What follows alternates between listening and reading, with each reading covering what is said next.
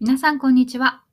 ジュエリーデザイナーがお送りするラジオ番組、ジェムラジ、ジュエリーブランドの向こう側の向こう側。この番組、杉浦萌実が商品のその先にあるものづくりの背景やアイデンティティをシェアしていく番組です。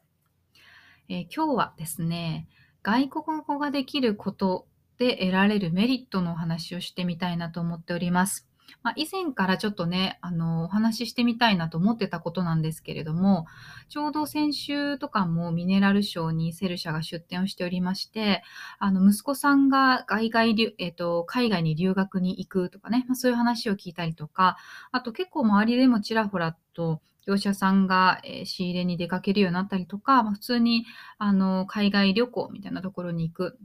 人も徐々に戻ってきたなという印象がありまして、まあ、なのでね、あの、改めてちょっと、え外国語ができると、どういう変化があるのかっていう話をしてみようと思っております。まあ、ぜひ、これから英語学習しようと思ってるとか、あの、お子さんがね、それこそ高校生とか大学生で、え海外に行かせたらいいと思っいいんじゃないかと思っているような親御さんとかね、まあ、どなたかのね、参考になればと思います。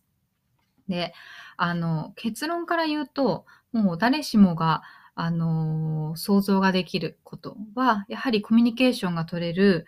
えー範囲がすごく広がるっていうことですよね。それは英語ができれば、ほとんどの国の人たちと共通言語が英語になりますので、えーもちろんのこと、また中国語っていうのも私の場合は夫が中国人なので入ってくるんですけれども、あの、やっぱりね、中国、中華圏の国だけではなくて、世界中に華僑がいるんですよね。やっぱり中国人って、あの、戦争をせず、あの、その地に住み着くっていうタイプの人種で、やっぱり、えっと、ヨーロッパとかイギリスとかアメリカとかそういうところは、えー侵略をするっていう国民性というか、あの、お国柄、歴史上そうだと思うんですけれども、中国人っていうか中国っていうのは、あの、侵略するわけじゃないんだけれども、ローカルに根付いて住み着いちゃって、そこで商売ができるっていう、えーところで、やっぱどこを旅してもね、中国人や華僑が住んでいるんですよね。なので、そういう意味でも非常にあの中国語ができるメリットっていうのも大きいなっていうふうに思ってるんですけれども、まあ、私にとっては仕事柄、あの、それがマストっていうのはあるんですが、そうでなくても、コミュニケーションが取れる人がと、えーと増えるっていうのはどういうことかっていうと、自分自身の視野が広がるっていうことなんですよね。で、もちろん日本だけで一生暮らしていこうということならば、それはそれでいいんですけれども、あの、この世界には知らないことがものすごくたくさんあって、それを知ることによって自分が変わっていくっていうのはですね、やっぱり、あの、一度経験すると、経験しないのはもったいなさすぎるなって思うような、まあ、それぐらいあの本当に世界中には自分の知らないことが溢れているわけですよね。で、そういう意味では、やっぱり、あの、語学ができるようになることで、視野を広げられる。つまり自分の選択肢を広げられるっていうことはね、すごく大きいことだと思うんです。で、もう一つのメリットとしては、あの、情報源が増えるっていうことなんです。これは海外に行かずとしても、日本にいてもですね、今はインターネットがありますから、いろいろな海外メディアに触れることができるわけですよね。で、日本語しかわからないと日本のメディアしか基本は触れられなくて、まあ、翻訳機能があるにしても自分でかなり能動的に情報を得ようと思わないと流れてくる情報の中で、えー外国語だったら読まないじゃないですか。で、あの、日本のメディアが発信している情報というのが、いかに偏っていたり、えー情報調査がされていたりっていうことは、日本語しかできなくて、日本だけにいるとわからないことなんですよね。でも、ひとたび、えー海外に出てみて、あるいは、えー別の言語がえわかるようになるとですね、全く同じ事柄でも、え別の国では、別のメディアでは全く違う言われ方がしているっていうことを初めて知るんですよね。で、そうすると、どっちが正しいのかっていうことを問うっていうよりは、自分の中で、あの、ある種この何か一つの情報が、を目にしたときに、鵜呑みにせずに、自分で考えて自分で判断しようっていう癖がつくんですよ。日本のメディアが報道されている海外の情報を見て、基本的にこれは正しくはないなって 思うと、本当に知りたいと思ったら、その事件が起こっている国のメディアを聞いたりとか、大きな、例えばイギリスだったり、アメリカだったりっていう国のメディアを聞いたりとか、そういうことができるようになると、それはそれでね、ものすごく視野が広がることなんですよね。で、ウクライナとロシアのことも同じで、あの、ちょうど先日ですね、あの、戦争広告代理店という本をちらっと読んでいたんですけれども、これはプロパガンダの話なんですが、え今のウクライナとロシアの現状に近いんじゃないかというふうに言われているんですね。それはどういうことかというと、戦争を仕掛けるためにアメリカの広告代理店がプロパガンダを使って、え戦争を促したみたいなね、まあ、そういう話です。つまり、うん、この世の中で起きている、えー、この戦争みたいなこともですね、実は情報操作によって動かされている部分が大きいかもしれないっていうことなんですよね。で、こういうのってやっぱり、あの、平和な日本にいるとですね、全然入ってこない情報だったり、えー、するんですよ。特に日本はアメリカサイドの国ですので、アメリカにとって不利な情報というのは日本でも流されないわけです。だから日本人は知らないんですよね。で、真実は報道されずに、その人々の感情を誘うような映像だったりとか、プロパガンダを流す。あの、聞くところによると、ウクライナの情勢の映像っていうのも、実は昔の戦争の映像を流してたりするものもあるらしいんですよ。でもわからないですよね。うんで、ゼレンスキー大統領はユダヤ人で、なおかつコメディアンということですので、弁が達者な人ですし、まあ、ユダヤ系ということはね、アメリカに通じている部分もあると思いますし、まあ、そういうことがあってもおかしくないんじゃないかなっていうふうなこともね、考えられるなって思うんですよ。で、それがどこが真実なのかっていうことが一番大事なわけじゃないんだけれども、そういうこう自分だ、自分がこう視点を持つことによって、えー、いろんな情報を比べてみたりとか、えあるいは様々な人とえー、対対等に話せるようになることで、えー、こう偏らない情報が得られたりとか、えー、そういうことがね、すごく大きなメリットなんじゃないかなと思うんですね。で、私、あの、一つ、こう、思い出にの、思い出というか印象に残っている出来事があって、語学留学をしているときに、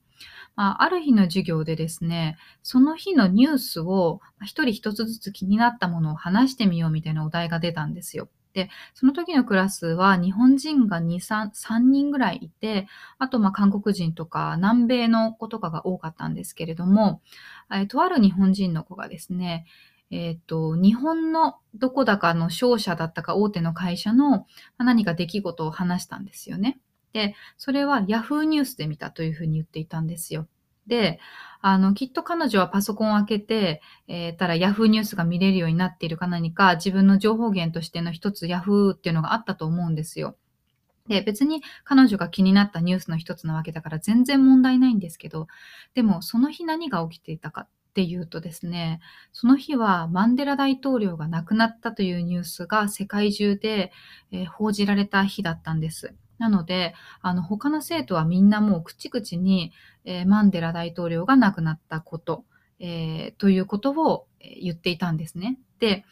あの、一方でその日本人の彼女は、マンデラ大統領が誰かわからなかったんですよ。で、これに関して別にね、あの、その子を責めるわけではないんですけれども、他のイタリア人の生徒の子から、日本人は、あの、本当にすごいいいこう子たちが多いけど、でも時々本当に理解できないっていうことを言われて、全く政治とかそういうことに関心がないし、世界のニュースを全く知らないっていうふうに言われて、で、私はその子、えっと、その当時でも10歳ぐらいの下の年齢の男の子で大学生だったんですけれども、まあ何も言えなかったですよね。あの、さすがにマンデラ大統領のニュース知ってましたし、マンデラ大統領が誰か知っていましたけれども、でも日本人としてまとめてくくられてそういうふうに言われても否定はできないなって思ったんです。やっぱり日本っていう国は島国なので、えっと、海外というね、海の外と書いて海外という言葉があるようにですね、やっぱりあの外国で起きてることって対岸の火事なんですよね。いくらニュースで言われていてもリアリティのないことなんですよ。で、でもやっぱりヨーロッパに住んでる人たちっていうのは、一つ一つの国が陸続きなので、対岸の火事っていうのは、自国のことと同じなんですよね。で、その私はアイルランドに住んでいたんですけれども、やっぱり日々日々テレビでやっているニュースとかっていうのも、アイルランドの国内で起きていることと、えー、ヨーロッパのの中で起きていることっていうのは、国内のニュースと同等に全く同じように扱われているんですね。なので、それを見ていれば、えおのずと自然にそういう別の国の出来事っていうのが入ってくるっていうのは、まあ、自然なことなんです。でもやっぱり日本っていうのはそれがないので、自分の中で意識してやらないと、やっぱりその日本で流れているメディアの情報だけを鵜呑みにしていくっていうことだと思うんです。で、今は、あの、結構それが、えよく言われるようになってきて、特に、えー、ま、NHK や民放とかテレビから流れてる情報ってかなり情報操作操作されてるよねっていうことが言われるようになって、みんなね、そうですね、YouTube とか、あアメーバ TV とかね、まあ、いろいろ別のメディアを見るようになる人が増えてきていると思うんですけれども、あの、そういった意味でもですね、日本でメディアを選ぶこともできるようになってきましたが、やはり外国語ができるっていうことは、えー、情報を得るえー、その選択肢がすごく増えるっていうことだと思うんです。で中国に関してのニュースは中国人の言ってることを全然違いますし、えー、例えばコロナロックダウンがこの間上海でありましたけれども、えっと、夫のいとこがね、上海に住んでいるんですよね。で、実際コロナにかかっちゃったりとかして、えー、ロックダウンで締め出しみたいなのもされていましたけれども、その時彼が言ってたのは、日本で流れている中国のニュースは全て嘘だと思えというふうに言われました。それはやっぱり、えー、中国の、えー、リアリティのある現場で起こっていることと、中国の共産党の国が発している情報がそもそも違いますし、それをもとに日本で発される情報も違うっていうことなんですね。ので、えー、私自身も結構今情報を得るところっていうのは、えー、有料メディアだったり、音声配信だったり、個人のメディアでもそういった海外に精通している人だったりとか、えー、そういう感じですね、この人の話を聞いておくのはいいんじゃないかなっていうところをこう吟味して選んで、えー、情報を得るようにしています。えー、ですので、あのー、ね、英語を学習してみたいなとか、子供にさせてみたいなとか、えー、そういう方はぜひぜひ、えするとすごくメリットが大きいよと。視野が広がるっていうことは自分自身の成長にものすごい大きなあの影響がありますので、そういったことでですね、お子さんとか、えー、応援してあげると良いのではないかなというふうに思います。えー、それではね、今日はこの辺にしたいと思います。また次回お会いしましょう。